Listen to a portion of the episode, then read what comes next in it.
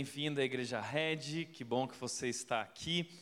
Hoje nós estamos iniciando uma nova série de mensagens, na verdade, uma minissérie de mensagens a respeito do tema Seja a Mudança.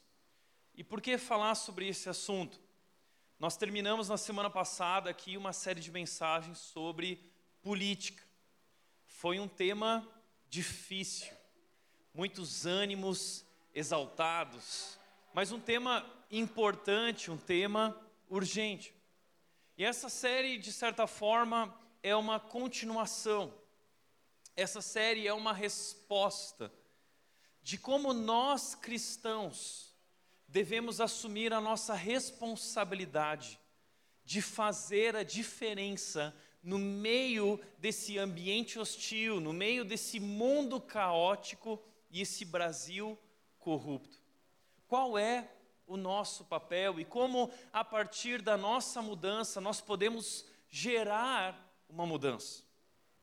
No próximo domingo, dia 2 de outubro, nós teremos as eleições. Que momento! Talvez muita gente aqui está ansiosa para saber qual será o próximo presidente do Brasil que irá governar pelos, pelos quatro anos seguintes. E, e, e, que responsabilidade que nós temos no nosso voto, devemos exercer um voto consciente. Mas precisamos entender que existe algo muito mais poderoso do que aquilo que faremos no domingo que vem diante da urna. Existe algo muito mais forte que pode gerar mudança na nossa nação, mas essa mudança começa no nosso coração. E é sobre isso que hoje eu quero conversar com vocês e na semana que vem. Uma cena recorrente aqui no Brasil tem sido essas cenas de protesto.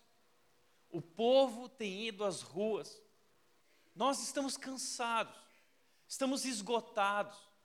E nós temos levantado bandeiras e gritos contra a corrupção.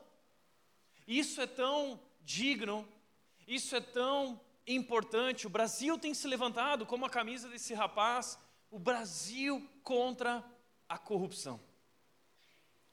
Mas existe algo muito mais importante que o protesto na rua. Existe uma força muito maior do que o protesto na rua ou o voto, é a nossa vida, é um viver responsável. Essa é a nossa resposta. Esse é o nosso verdadeiro dever como cristãos de sermos sal e luz da terra. Esse é o nosso chamado, o chamado que Jesus nos deixou, essa é a nossa responsabilidade cristã. É por isso que eu achei tão interessante aqui nessa imagem, há um cartaz que diz uma frase assim: mude, que quando a gente muda, o mundo muda com a gente. Essa frase é um clichê.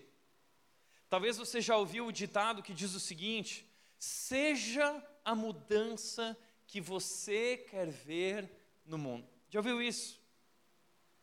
Apesar de ser um clichê, essa frase é extremamente verdadeira, importante e relevante.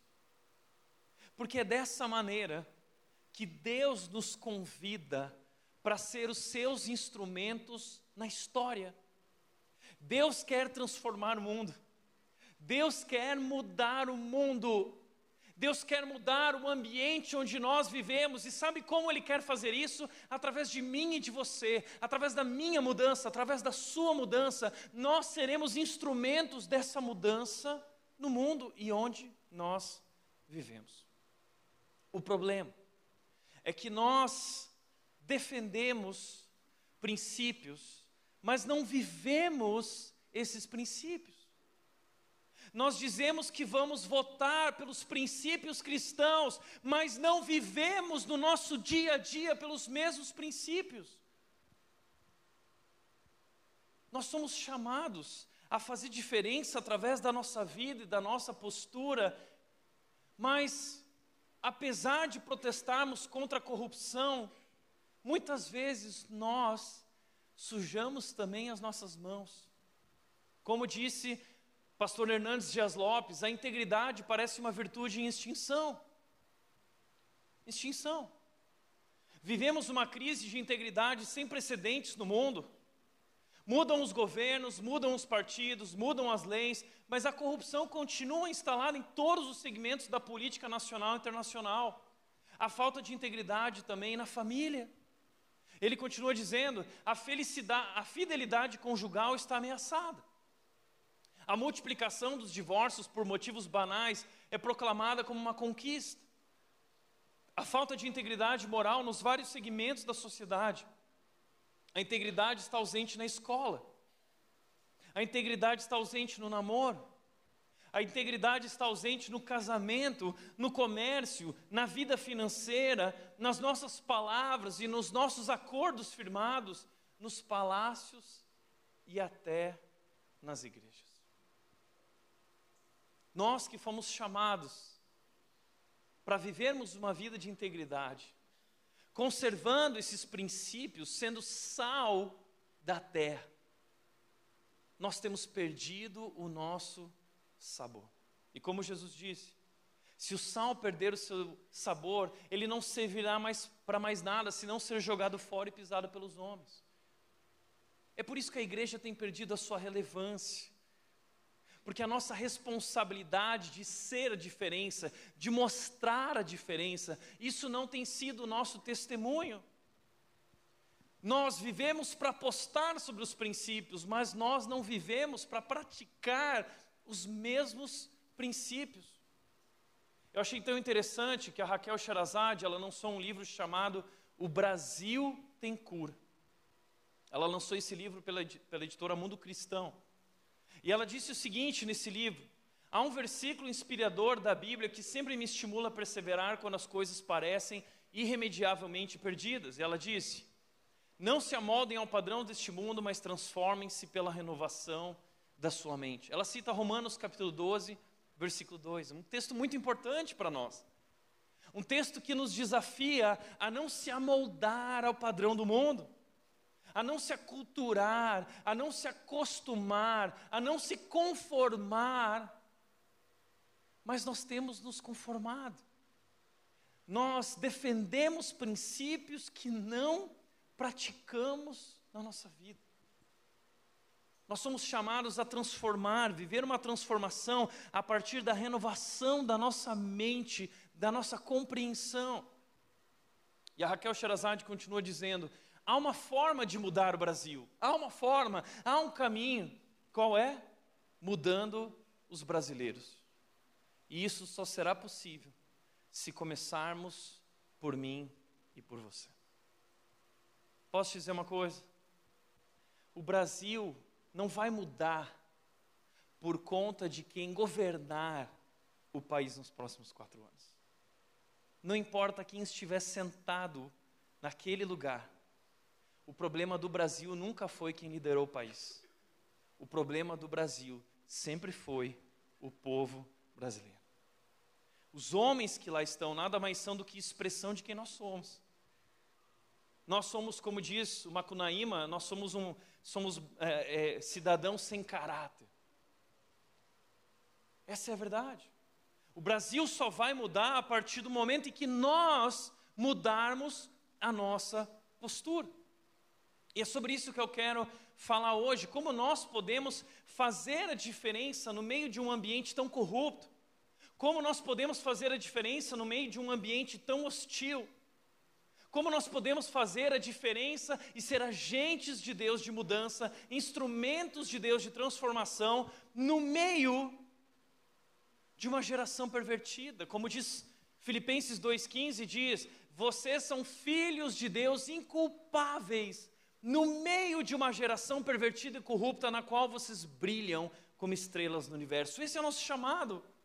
Nós somos chamados para brilhar como estrelas no universo, nós somos chamados para ser uma referência, por ser uma luz no meio da escuridão, nós somos a luz do mundo. Mas muitas vezes temos nos acostumado a viver de acordo com as trevas e não temos sido luz não temos sido sal. Como nós podemos viver a diferença e ser agentes de mudança? Essa minissérie é sobre isso. E eu gostaria de hoje contar para você a história de um jovem que num ambiente hostil e caótico fez toda a diferença. E através do seu, da sua vida, através do seu testemunho, as pessoas puderam se render, louvar e adorar a Deus. Para eu te contar essa história, hoje eu quero falar com você sobre a história de um jovem chamado Daniel na Bíblia. E para que você entenda uh, o momento que ele estava vivendo, o desafio tão grande diante dele, ao redor dele, eu quero te contar um pouco da história do Antigo Testamento, para que você possa se situar no exato momento em que surge Daniel. Às vezes a gente olha para a Bíblia, para o Antigo Testamento, e a gente se perde um pouco, porque é tão confuso, são tantas histórias. Mas a verdade é que essa porção de histórias nada mais, nada mais é do que apenas uma história. É uma história através de vários homens e mulheres. Eu quero te mostrar uma linha do tempo que traz um panorama para nós, de, um resumo do Antigo Testamento. O Antigo Testamento é sobre a história, o desejo de Deus transformar o mundo. E Deus quer transformar o mundo naquele momento através de um povo chamado Israel. Deus então inicia esse povo chamando um homem chamado Abraão. Em Gênesis 12, Deus diz: Abraão, sai da tua casa, deixa a tua família e vai para a terra que eu vou te mostrar. E eu farei de você uma grande nação, para que você seja bênção no mundo e todas as famílias da terra sejam abençoadas através da sua família. Então Abraão obedece a Deus e ele é então o pai da fé, através do qual Deus inicia esse povo chamado povo de Israel. A história do Antigo Testamento é sobre o povo de Israel. Só que esse povo acabou indo parar no Egito. Por quê? Abraão teve um filho, Isaac, Isaac teve outro filho, Jacó. Jacó teve vários filhos, um deles foi José, e José foi parar no Egito. E aconteceu que o faraó teve um sonho com sete vacas magras, sete vacas gordas, e aí José tinha a interpretação do sonho. Ele disse: Olha, o Egito e o mundo inteiro vai passar por um tempo de sete anos de fartura e sete anos de, de, de escassez. Então ele lançou uma proposta: vamos poupar e guardar um terço da, do, do, daquilo que nós produzimos para esses anos de escassez. Então o faraó colocou José como um dos. Uh, uh, o administrador do Egito, o segundo homem mais importante do Egito. Então, quando chegou os anos de escassez, não havia alimento no mundo. Então a família de Jacó foi viver no Egito. E é então que esse povo, a família de Jacó, começa a crescer. E diz a Bíblia que Deus abençoou tanto esse povo que eles se multiplicavam numa velocidade absurda. De tal forma que o faraó começou a ficar preocupado. Depois que José morreu, esse povo ali no Egito, e dentro de 400 anos, se tornou 2 milhões de, 2 milhões de pessoas. E o faraó ficou preocupado de que esse povo poderia é, se levantar contra o seu reino. Então o que ele fez? Ele subjugou os israelitas, tornando eles escravos, forçando eles a trabalharem até a exaustão e a morte. Eles se tornaram escravos no Egito 400 anos. Começaram então a clamar a Deus: Deus nos liberta, nós queremos ter o nosso lugar, nós queremos viver como o teu povo.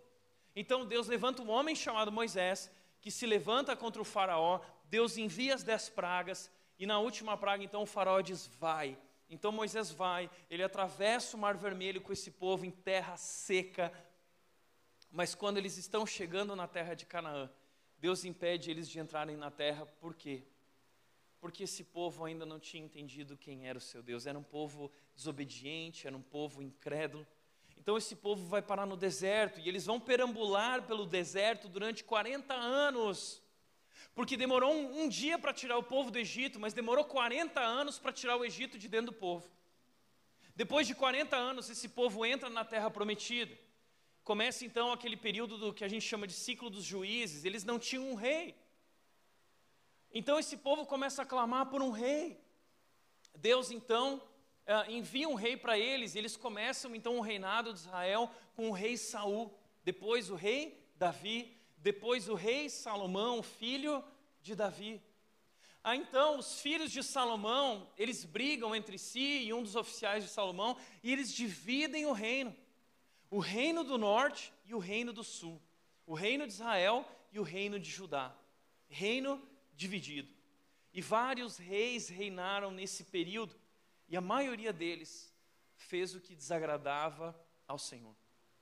De tal forma, de tal forma eles se distanciaram de Deus, o povo de Deus desobedeceu a Deus, abandonou a aliança de Deus, começou a adorar a outros deuses, um povo que se tornou corrupto, um povo que deixou de ser influência, o um povo que deixou de ser luz para o mundo, refletindo a glória de Deus.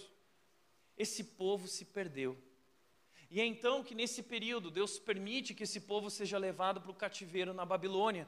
O, o, imperador, o império babilônico vem e sitia Jerusalém e leva esse povo exilado como escravo para viver na Babilônia. E então, depois de 70 anos, ah, os próximos reis vão permitir que esse povo volte através de Esdras, Neemias, Zorobabel, e eles vão reconstruir a cidade de Jerusalém, eles vão reconstruir a nação, eles vão reconstruir o templo. Esse é um resumo do Antigo Testamento. E todas as histórias que você lê lá no Antigo Testamento estão dentro dessa linha do tempo. E a história de Daniel, que nós vamos conversar hoje, é uma história que aconteceu nesse período do cativeiro. Durante esse período de 70 anos, Daniel é um jovem que foi retirado do seu lar e foi levado para viver na Babilônia. E é ali na Babilônia que Daniel fará a diferença. Ele será um agente de mudança, ele será um instrumento de Deus que levará ao seu meio ao grande impacto e transformação. É por isso que eu gostaria de resgatar o exemplo de Daniel, a história de Daniel, e extrair dela quatro lições.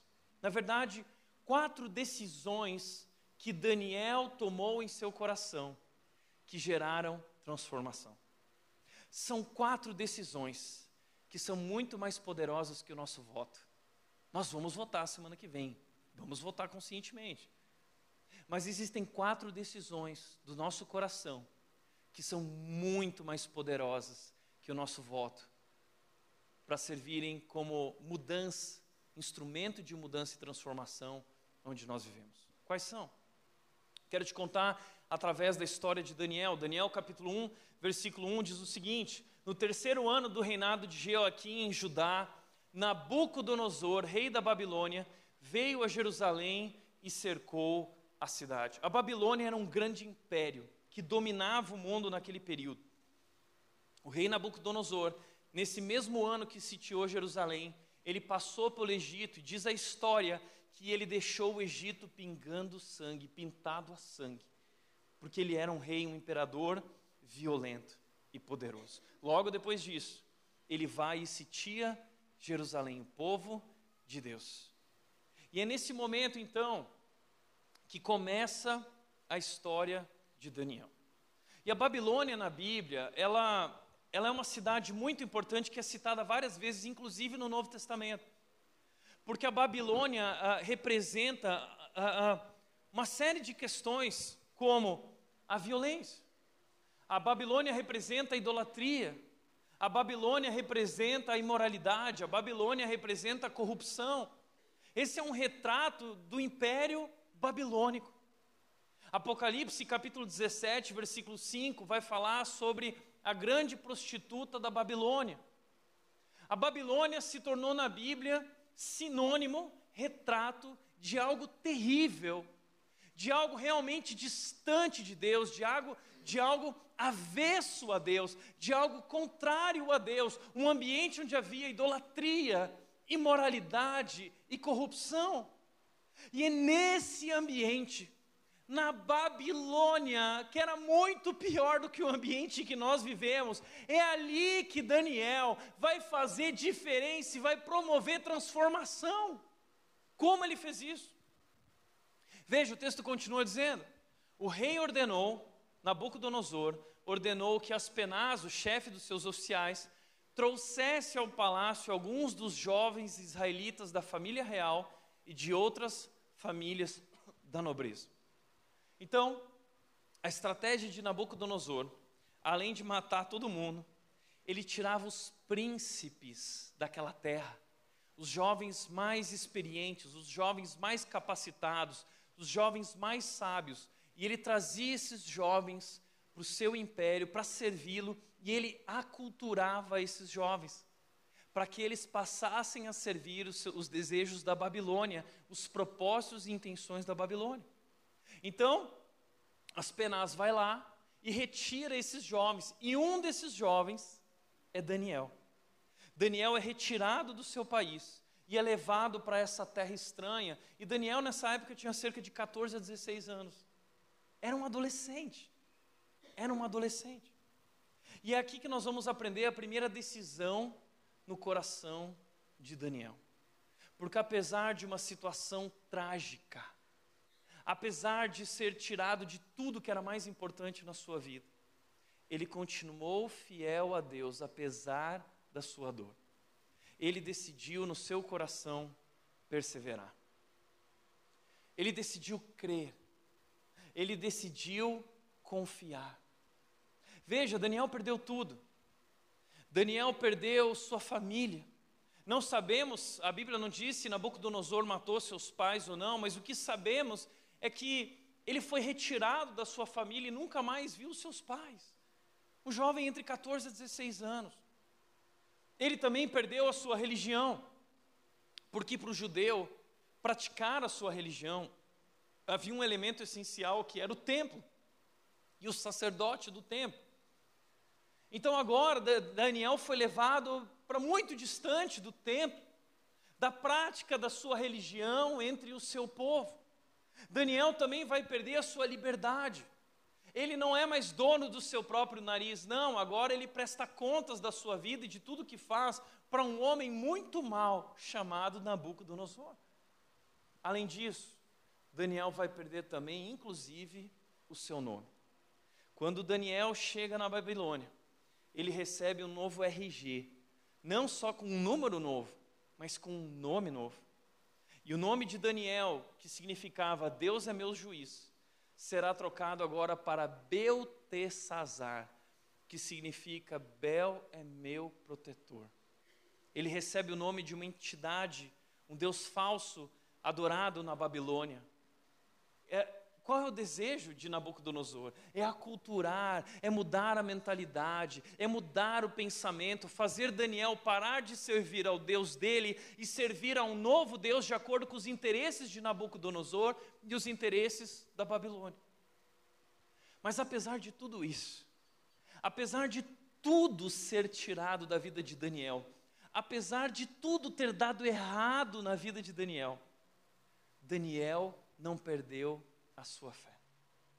Ele continuou crendo que Deus estava cuidando de todos os detalhes da sua vida.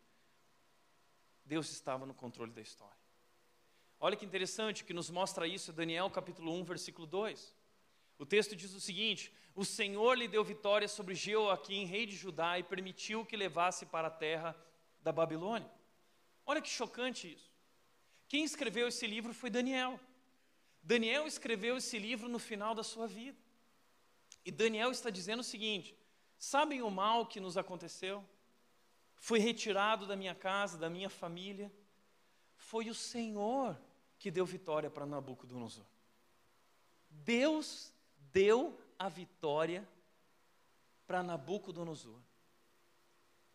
Deus, ele diz o seguinte: Deus permitiu que nós fôssemos levados para a Babilônia. Deus permitiu. Não é difícil de entender isso? Porque um Deus que é bom, que é justo, por como ele pode dar vitória a um homem opressor, como ele pode dar a vitória a um ditador, como ele pode dar a vitória a um tirano.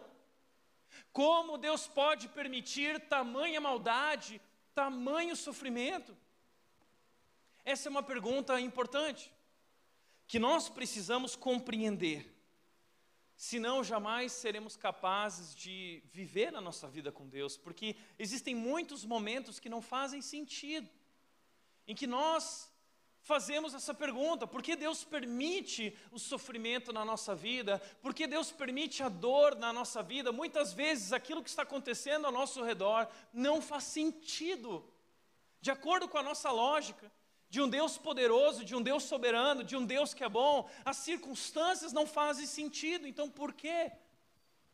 É interessante que algo que marcou minha vida foi o que o Steve Farrar, autor do livro Forjados por Deus, disse a respeito desse assunto. Esse é um livro que marcou minha vida, marcou a, vida da minha mãe. Eu recomendo é, grandemente esse livro.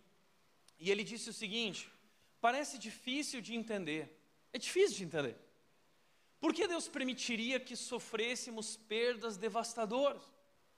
Se Ele está no controle de tudo, por que Ele não impede que o sofrimento nos alcance? Porque Deus não impede. Ele continua dizendo. Existe um termo que explica essa forma estranha de Deus trabalhar. Deus trabalha de uma forma estranha. É o que chamamos de providência contraditória. Circunstâncias contraditórias. E ele explica, é um dos métodos usados por Deus em nossas vidas para executar o seu plano. Deus usa esse método de providências contraditórias para executar o plano dele na nossa vida. Ele continua dizendo: esse método consiste em acontecimentos que parecem não fazer o menor sentido, que fazem parecer que Deus está trabalhando contra nós. Já, já teve essa impressão? Bom, parece que Deus não me ama. Parece que Deus não se importa com a minha vida. Na verdade, parece que Deus está contra mim, que está tudo dando errado. Ou seja, Deus trabalha através dessa forma estranha, que, ah, que parece que Ele está contra nós, mas na verdade, Ele está usando essas situações e circunstâncias para operar o bem em nós e extrair o melhor em nossas vidas. Deus permite o mal, Deus permite o sofrimento e faz com que todas as coisas cooperem para o nosso bem, o bem daqueles que foram chamados de acordo com o seu propósito. Ou seja, Deus trabalha dessa forma. E é tão difícil entender.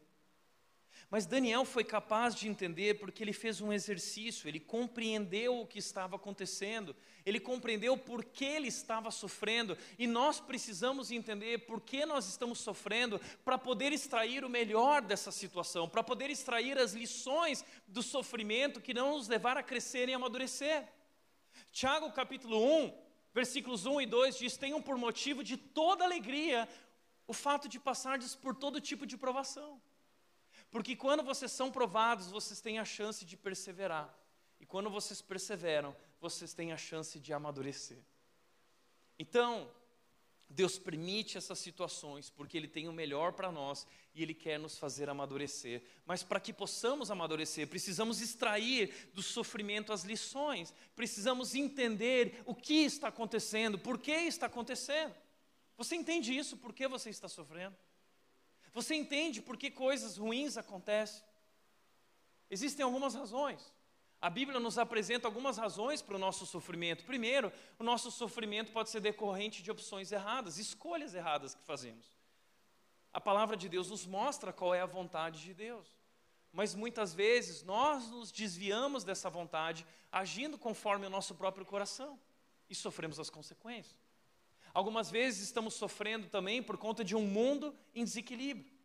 É um mundo que jaz no maligno, é um mundo que foi afetado e, e, deturpado e destruído pelo pecado, pelo mal. Nós vivemos nesse mundo e coisas ruins acontecem. Nosso sofrimento também pode ser decorrente de provações. Deus está nos lapidando, Deus está forjando o caráter de Cristo em nós através de situações de sofrimento pode ser disciplina. A Bíblia diz que Deus é como um pai, o livro de Hebreus diz que Deus é como um pai que disciplina o seu filho. Por que pais disciplinam seus filhos? Para alertar os seus filhos sobre os perigos de fazer aquilo, de agir assim. Deus age assim conosco. Agora, o nosso sofrimento também pode ser fruto de batalha espiritual, ataque maligno. A gente precisa tomar muito cuidado sobre isso, porque há uma banalização hoje no meio gospel sobre essa questão do diabo. Tudo é culpa do diabo. Inclusive, a gente fez uma série de uma, uma pregação aqui chamada Diabo no Divã. Se você quiser, vai para o YouTube assistir sobre essa questão. Agora, Daniel entendeu que o sofrimento pelo qual ele está passando tem a ver com essa questão. Deus está disciplinando o povo de Israel. Ele entende que é disciplina. E ele aceita porque ele sabe que Deus é um pai bondoso, cuidando do seu povo. Foi por isso que Jeremias disse o seguinte, no capítulo 29 do seu livro, versículo 11, é, é uma, é uma profecia. Jeremias é um profeta, e ele lança uma profecia ao povo de Israel que se perdeu, e ele diz o seguinte: Porque eu é que sei os planos que tenho para vocês, diz o Senhor, são planos de bem e não de mal, para lhes dar o futuro pelo qual anseiam. Todos nós conhecemos esse texto, te adoro esse texto, não é? Esse é um daqueles textos gostosinhos da Bíblia. Essa semana eu estava na casa da minha mãe, minha mãe tirou uma caixinha, é a caixinha de promessas. São versículos selecionados, só os versículos gostosinhos da Bíblia, cheio de promessinhas, né? E a gente adora. E um dos versículos lá na caixinha é esse, Jeremias 29, 11. A gente gosta disso, a gente manda para os outros. Deus sabe os planos que tem, e Deus tem planos de bem e não de mal. Sabe qual é o problema? A gente cita esse versículo sem entender o contexto dele. Sabe qual é o contexto de Jeremias 29, 11? Jeremias está dizendo que o povo de Israel vai ser levado para o cativeiro da Babilônia. É uma profecia sobre o que está acontecendo com Daniel.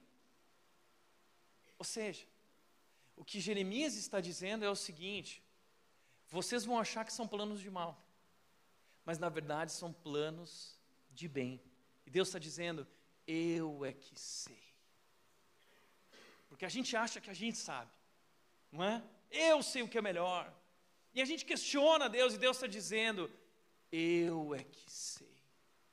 Isaías 55, versículos 8 e 9, Deus diz: Porque os meus pensamentos vão muito além dos pensamentos de vocês, os meus caminhos são muito diferentes dos caminhos de vocês.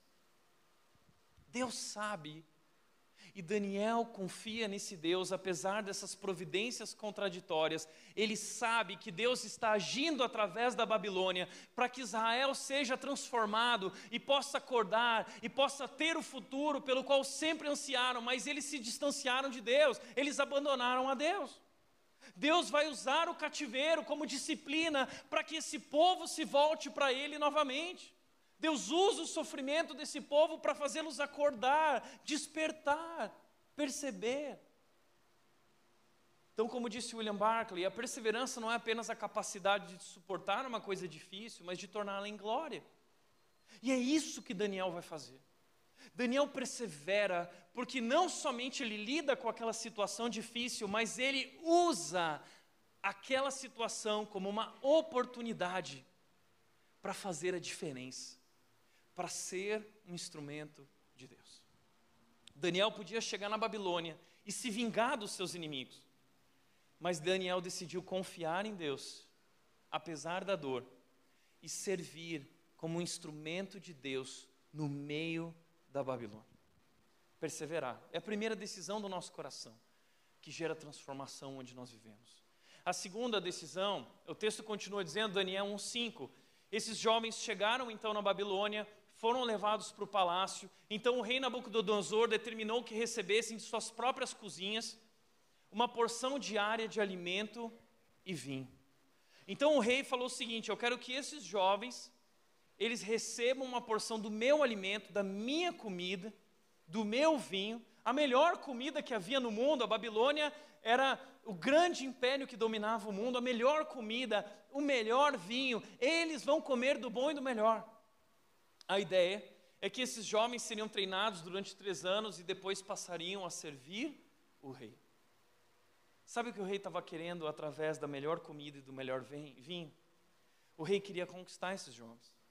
O rei queria uh, perverter o propósito de vida desses jovens, aculturar esses jovens, a moldar esses jovens, babilonizando eles, fazendo eles servirem ao propósito da Babilônia. Então, Daniel, diante disso, diz: Daniel, porém, decidiu não se contaminar. Daniel tomou uma decisão, a decisão de não comer, de não tomar, porque ele sabia o que estava em jogo.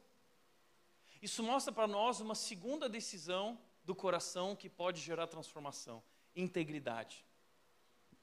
Daniel decidiu ser íntegro diz que ele não se contaminou, ele não queria se contaminar com a comida e o vinho que, rei, que, o rei lhes oferecia. Entenda isso, na religião judaica existia uma série de ritos e leis cerimoniais que o judeu tinha que cumprir. Isso não existe mais, tá, gente?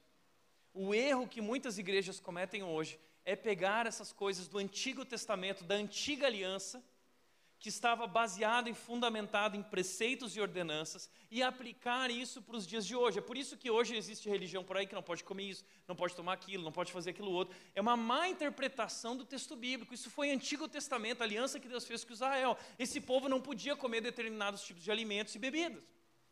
E Daniel, ele chega nesse ambiente da Babilônia e ele podia pensar o seguinte: puxa, eu já sofri tanto, eu já perdi tanta coisa eu acho que agora eu mereço desfrutar um pouquinho. Eu posso desfrutar de uma comida boa, então eu vou aproveitar. Já que eu vim parar aqui, eu vou tentar aproveitar o melhor que eu posso esse ambiente da Babilônia. Daniel podia ter pensado assim, mas ele não pensou assim. Daniel decidiu permanecer fiel a Deus diante de propostas muito sedutoras e tentadoras. E sabe, Assim também é com a nossa vida no mundo. Nós somos como Daniéis, no meio de um mundo hostil, no meio de um mundo corrupto, e esse mundo nos seduz. Esse mundo tenta perverter a nossa identidade, o nosso propósito. Como disse Sproul, ele disse o seguinte: o mundo é sedutor. O mundo procura atrair a nossa atenção e devoção. É isso que Nabucodonosor está querendo, ele quer atrair atenção, ele quer atrair a devoção desses jovens a ele permanece bem próximo ao nosso alcance, bem visível e atraente, que ofusca a nossa visão do céu. Isso acontece muitas vezes na nossa vida, nós amamos as coisas desse mundo e isso ocupa, ofusca a nossa visão do céu. Aquilo que vemos luta para alcançar a nossa atenção. E ele continua dizendo: o mundo nos agrada na maior parte do tempo e assim frequentemente vivemos para agradá-lo. E é aqui que ocorrem os conflitos, pois agradar o mundo raramente se harmoniza com agradar a Deus. Nosso desafio não é diferente do desafio de Daniel. Nós vivemos nesse sistema que é o sistema da Babilônia imoral, idólatra, corrupto, violento. E qual é o protesto de Daniel? O protesto de Daniel é: ele decidiu não se contaminar ele decidiu não se amoldar, ele decidiu não se conformar, ele decidiu não se aculturar e assumir a forma e o padrão do mundo. Ele disse não.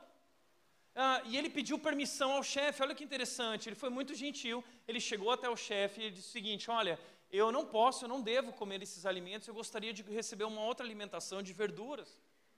E o chefe ficou muito preocupado o seguinte, Daniel, se o rei perceber que vocês não estão comendo a comida dele, achar que vocês estão mais fracos, vocês vão morrer e eu vou morrer também. Então Daniel propôs para ele um teste. Vamos fazer o seguinte, um teste de 10 dias, onde nós vamos comer apenas verduras, vegetais e água.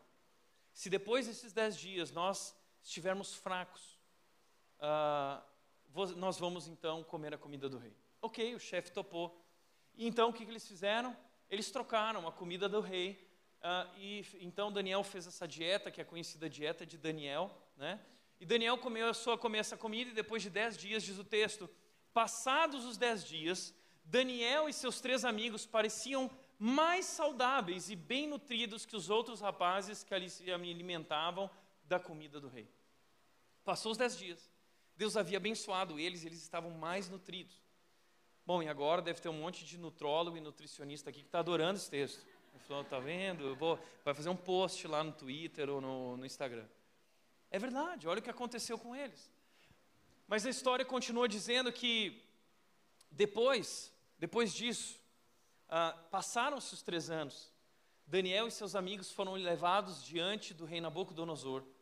E diz que eles se destacaram de tal forma que o rei não percebeu nenhum outro jovem como aqueles. O rei disse: Olha, não há nenhum outro jovem como Daniel, Sadraque, Mesaque e Abednego. Eles se destacaram acima de todos os outros e receberam cargos altíssimos no reinado de Nabucodonosor. Está vendo como a integridade constrói a nossa reputação? Cuide da sua integridade, que Deus cuidará da sua reputação. Mas os homens ficaram incomodados. Daniel se tornou muito importante nesse governo. E diz o texto: outros administradores e altos funcionários começaram a procurar falhas no modo como Daniel conduzia as questões de governo.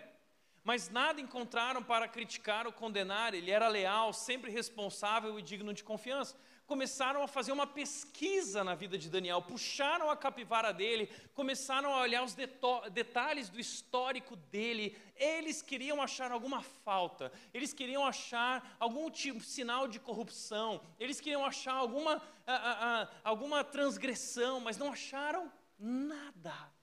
Nada. O texto diz que eles não encontraram nada para criticar ou condenar. Daniel era íntegro nas pequenas coisas. Não havia nada na vida dele.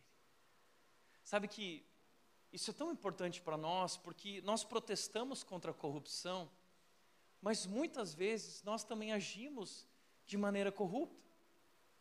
Como alguém já disse, uma sociedade de rabo preso não pode ser uma sociedade de protesto. A gente protesta contra a corrupção, mas na nossa vida existe corrupção. A falta de integridade, a integridade está em extinção.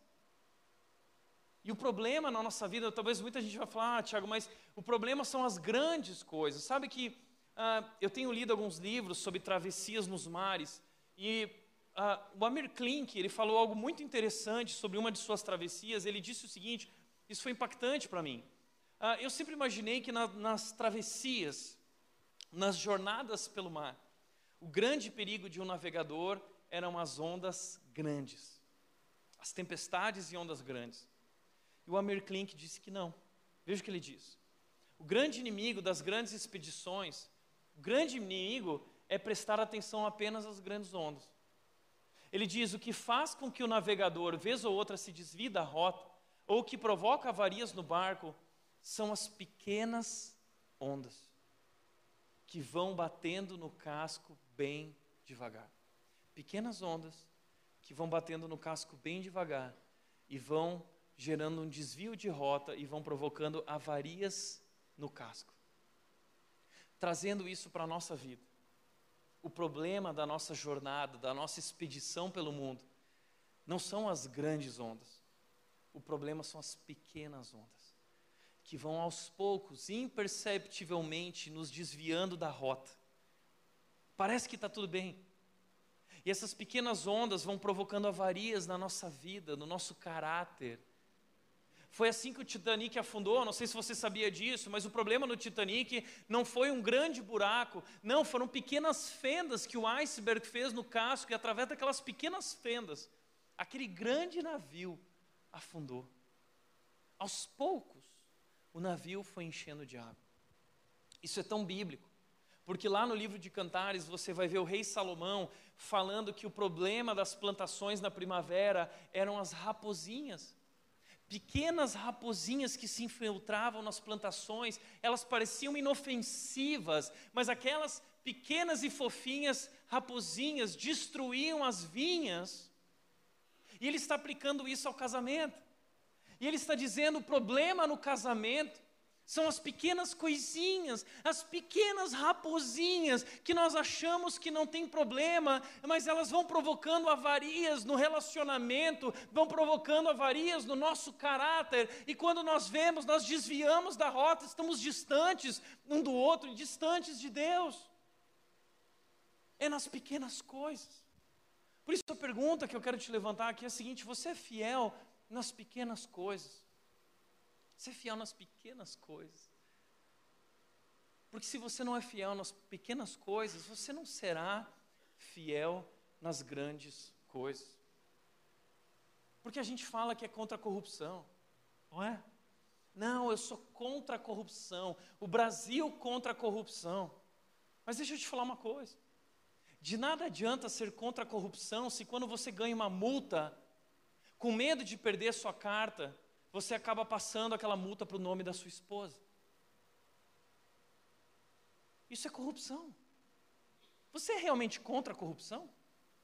Não adianta ser contra a corrupção se Você é aquele cara que compra o gato da net lá e põe aquele aparelhinho na sua casa que libera todos os canais do mundo e do universo. Eu sou contra a corrupção. Mas na minha televisão, corrupção rolando solto.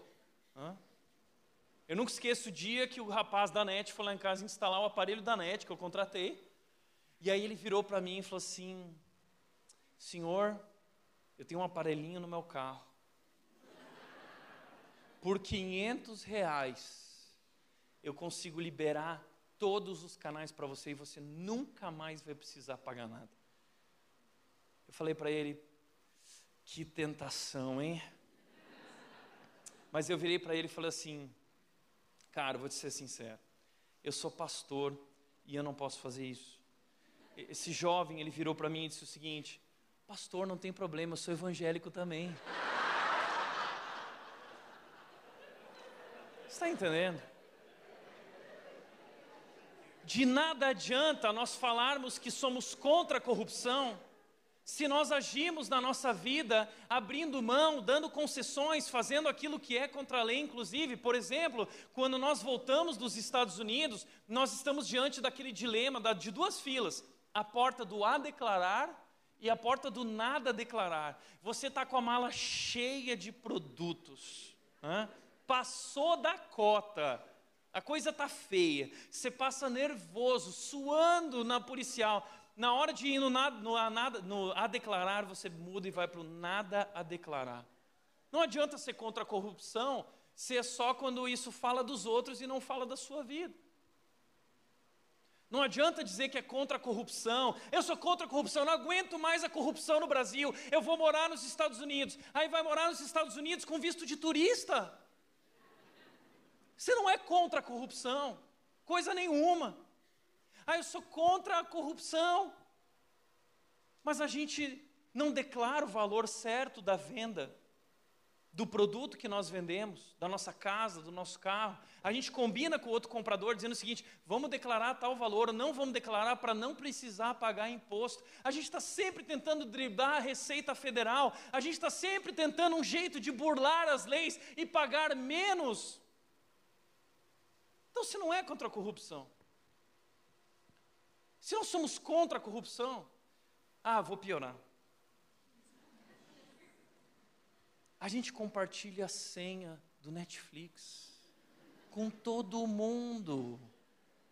Abre lá aquela tela do Netflix, tem lá 80 pessoas na sua tela do Netflix. Aí você fala assim: ah, mas não tem problema, é uma coisinha tão pequena. Mas se você for ver o contrato que você assinou, diz que você não pode compartilhar sua senha. Ou seja, aí muitos vão dizer o seguinte: ah, Tiago, mas você está falando de coisas tão pequenininhas. Pois é, o problema são as raposinhas. E como disse Stuart Olliott, pessoas caem em pecados sérios somente porque aprenderam a tolerar pecados menores. Será que nós somos realmente contra a corrupção? Então, se somos contra a corrupção, que nós possamos praticar isso no nosso coração. Nos afastarmos daquilo que é corrupto, como a pornografia. É contra a corrupção, mas consome pornografia. É contra a corrupção, mas é infiel no casamento. Nós estamos nos corrompendo. Nós estamos nos aculturando. Nós estamos nos amoldando ao padrão desse mundo e nos enganando, achando que nós somos diferentes. Deus chamou isso de hipócritas. Vocês comem o mosquito, mas engolem o camelo. Vocês lavam o copo por fora, mas por dentro vocês estão podres. Ele disse o seguinte: vocês são um povo que me honra com os lábios, mas o seu coração está distante de mim. De nada adianta você ir na urna votar no candidato X, se na tua vida você não vive esse compromisso com Deus. Muitas vezes, como o Isaac disse, o nosso posicionamento político nada mais é do que uma maquiagem, uma máscara, para disfarçar a nossa frieza espiritual e quão distante nós estamos de Deus. Não adianta você honrar Deus nas urnas, se você não tem honrado a Deus nas pequenas coisas do teu coração. A Bíblia chama isso de hipócrita. Terceira atitude, de Daniel, excelência. Daniel capítulo 5, versículo 12, nos mostra a terceira atitude de Daniel, como gerar transformação, uma decisão do coração que gerou transformação, perseverança, integridade e excelência. Diz o texto: esse homem Daniel, a quem o rei deu o nome de Beltesazar, tem inteligência extraordinária e é cheio de conhecimento e entendimento. Daniel sempre se destacava onde ele estava. Veja o que o texto diz, uma inteligência extraordinária. O original aqui é a palavra excelente.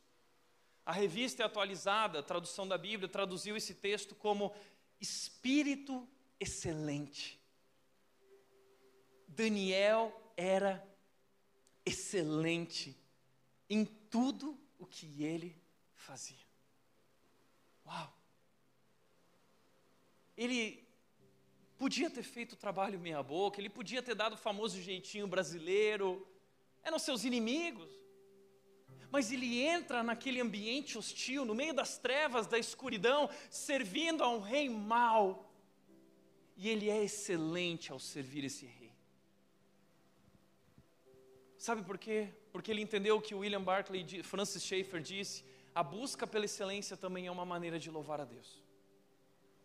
A gente acha que ser cristão e louvar a Deus é ir na igreja e cantar umas músicas. Isso não é louvar a Deus. Talvez isso represente uma parte do que é. Na verdade, esse é o, essa é a consequência de algo. Louvar a Deus é entender que a minha vida é uma oferta a Deus. Não é o que eu canto na igreja, não é a mão que eu levanto na hora do culto. É a minha vida, não é o que acontece no domingo que agrada a Deus. É o que acontece depois do domingo, é o que acontece quando você sai por aquela porta, é a maneira como você vive lá fora, é a maneira como você trata a sua esposa, é a maneira como você se entregue, se esvazia, amando sua esposa como Cristo te amou, é a maneira como você educa os teus filhos na palavra, é a maneira como você trabalha sem negociar os princípios, chegando na hora, saindo depois da hora, honrando a Deus através do trabalho que você faz. É assim que nós louvamos a Deus. É assim que Daniel honrou a Deus na sua vida. E sabe, ele serviu a três reis ele serviu a Nabucodonosor, que eu resumi como Nabuco, Belsazar e Dário. Três reis, 70 anos que Daniel esteve ali. Em todos os reis, todos eles declararam que acreditavam no Deus de Daniel por conta do testemunho dele. O pior rei da história, Nabucodonosor, se rendeu a Deus. Se rendeu a Deus por causa do testemunho desse jovem. Veja o que disse Nabucodonosor: Louvei e adorei o Altíssimo e honrei aquele que vive para sempre, seu domínio é para sempre, o seu reino por todas as gerações. Nabucodonosor termina sua vida rendido aos pés de Deus, por causa de um jovem, por causa de um homem íntegro, por causa de um jovem que decidiu perseverar diante do ambiente hostil. Depois que Nabucodonosor, Belsazar assumiu o reinado, e Belsazar também reconheceu a presença de Deus na vida de Daniel e honrou Daniel, colocando ele numa posição especial. Então, por ordem de Belsazar, vestiram Daniel com manto vermelho, colocaram em seu pescoço uma corrente de ouro e declararam terceira importância do reino. Excelência. E por último, Dário. Sabe o que aconteceu na época de Dário? Foi aquele texto que o povo, tem, os administradores tentaram encontrar algo na vida de Daniel e não encontravam. Então eles tiveram uma ideia: vamos enganar o rei, vamos criar uma lei que proíbe qualquer pessoa de orar e adorar outro Deus que não Nabuco, que não Dário. E aí então foram até Dário e falaram: Ó oh, Dário, você é tão maravilhoso. Nós achamos que você deveria assinar esse decreto de que ninguém deve adorar outro que não você. E Dário, no auge da sua soberba, ele assinou o decreto. Quando Daniel ficou sabendo do decreto, Daniel tinha o costume de orar a Deus todos os dias na sua casa. Ele orava três vezes ao dia de janelas abertas. Sabe o que Daniel fez? Ele decidiu continuar orando três vezes ao dia de janelas abertas. Porque nada pode impedir um cristão de louvar o seu Deus, de amar o seu Deus e se relacionar com Deus. Pode ter decreto, ai, mas vão estabelecer um decreto contra as igrejas, e daí? Desde quando decretos impediram a igreja, desde quando decretos impediram o cristão de adorar o seu Deus? Pelo contrário, isso é oportunidade para nós testemunharmos, não tenha medo, tenha coragem. Daniel teve coragem, e de janelas abertas, ele orou a Deus. Então levaram a notícia para Dário, falaram assim: agora você vai ter que matar Daniel. Não, não, e Dário amava Daniel, falou assim: não, vamos dar um jeito. Disseram: você não pode revogar a lei, você tem que cumprir. Então Dário vai até Daniel e diz: Daniel, que o teu Deus te livre da boca dos leões. Daniel foi levado à cova dos leões, leões famintos. E na cova dos leões, Daniel entrou e o rei Dário foi para casa. E a Bíblia diz que o rei Dário não conseguiu dormir. No outro dia de manhã, bem cedo, Dário acordou, foi até a cova e gritou na boca da cova: Daniel, o teu Deus te livrou. E Daniel saiu. E não havia nada, nenhum leão chegou perto de Daniel. Então, o rei, maravilhado, lançou um decreto em toda a nação. Esse é o decreto decreto que todos em meu reino devem tremer de medo diante do Deus de Daniel, pois ele é o Deus vivo e permanecerá para sempre. Seu reino jamais será destruído e seu domínio não terá fim um rei ímpio reconhecendo que o reinado dele jamais será destruído. Jesus Cristo disse isso: as portas do inferno não prevalecerão contra a igreja. Nós não precisamos ter medo, nós precisamos marchar com coragem, viver com integridade e com excelência, sendo instrumentos de Deus no meio de uma geração pervertida e corrupta. E por último, você faz diferença no meio onde você vive. Você tem servido com excelência esse chefe difícil, nesse ambiente hostil onde Deus te colocou, na sua casa, na sua família. Você é um instrumento de Deus, você está fazendo a diferença. E por último, devoção. Daniel 9:2 diz: Nesse primeiro ano, eu, Daniel, ao estudar a palavra do Senhor revelada ao profeta Jeremias, compreendi que Jerusalém deveria permanecer desolada por 70 anos. Sabe de onde partia essa confiança de Daniel? Sabe de onde partia essa coragem de Daniel? Sabe de onde partia esse testemunho, essa integridade, esse impacto da vida de Daniel? Sabe de onde partia isso? Partia do seu relacionamento com Deus. Ele tinha um relacionamento com Deus. Ele não abria mão disso. Ele tinha uma vida de devoção e todos os dias ele estava diante de Deus através da sua palavra. Ele estudava a palavra de Deus. E ele orava a esse Deus, diz o texto, Daniel 9,13. Então me voltei para o Senhor Deus e supliquei a Ele com oração e jejum. A palavra e a oração faziam parte da vida de Daniel e eram a maior força de Deus agindo na sua vida e através da sua vida. E o texto diz que ao ler e estudar a palavra, ele compreendeu que aquele momento que ele estava vivendo fazia parte do do plano de Deus, então ele decidiu ser usado como instrumento, e através da vida de Daniel, é que o impacto dele vai gerar confiança no rei, reino seguinte, para que os reis permitam que o povo de Israel volte para sua casa e reconstrua sua nação. Tudo que Israel não foi ao longo dos anos e séculos, Daniel foi. Daniel foi e serve para nós como referência daquilo que nós somos chamados a ser. E tudo isso parte da nossa relação com Deus. Você tem estudado a palavra? Diante desse caos político, das narrativas falaciosas, você tem estudado a palavra?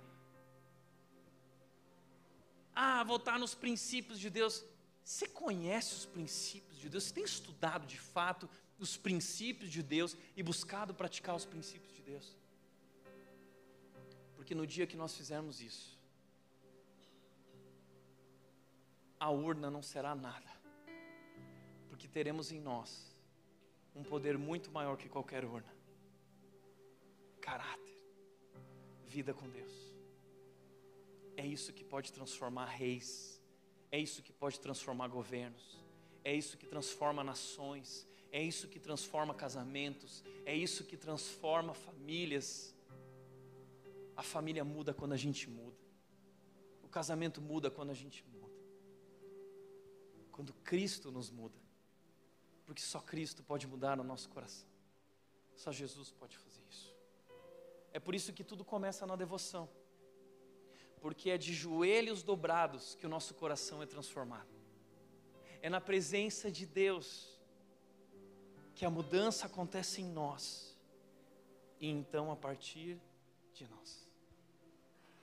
E então, como Billy Graham disse, quando se está com Deus, um único homem é maioria. Você entende isso? Para Deus mudar, mudar uma nação, basta um homem comprometido, uma mulher comprometida com os princípios de Deus no seu coração. Pode ser um, mas se está com Deus, será a maioria. Por isso, para refletir e praticar, primeiro, crises são oportunidades para amadurecermos e testemunharmos a respeito da nossa esperança. Persevere as crises, o momento que estamos vivendo é estratégico no plano de Deus para que nós possamos nos levantar com o nosso testemunho e declarar onde está a nossa esperança. Segundo, o maior protesto contra a corrupção é viver uma vida de integridade. Você é íntegro nas pequenas coisas. Terceiro e último lugar, a transformação que desejamos ver no mundo começa em nosso coração. Começa no nosso quarto, em oração diante de Deus. Ali, Deus transforma o nosso coração. E através dessa transformação, Deus opera através de nós algo muito especial. Que nós possamos viver, lutar, que nós possamos acreditar num Brasil diferente que nós possamos acreditar na mudança, mas que acreditando nós possamos viver essa mudança a partir de nós, no nosso dia a dia. Amém? Feche teus olhos. Pai querido, nós queremos te agradecer pela tua palavra, que é lâmpada para os nossos pés, que é luz para o nosso caminho. Nós vivemos no meio de um mundo hostil, distante de ti Muitas vezes esse mundo ofusca a nossa visão, Deus, de quem o Senhor é, de qual é o teu plano para as nossas vidas, qual é a tua vontade para as nossas vidas.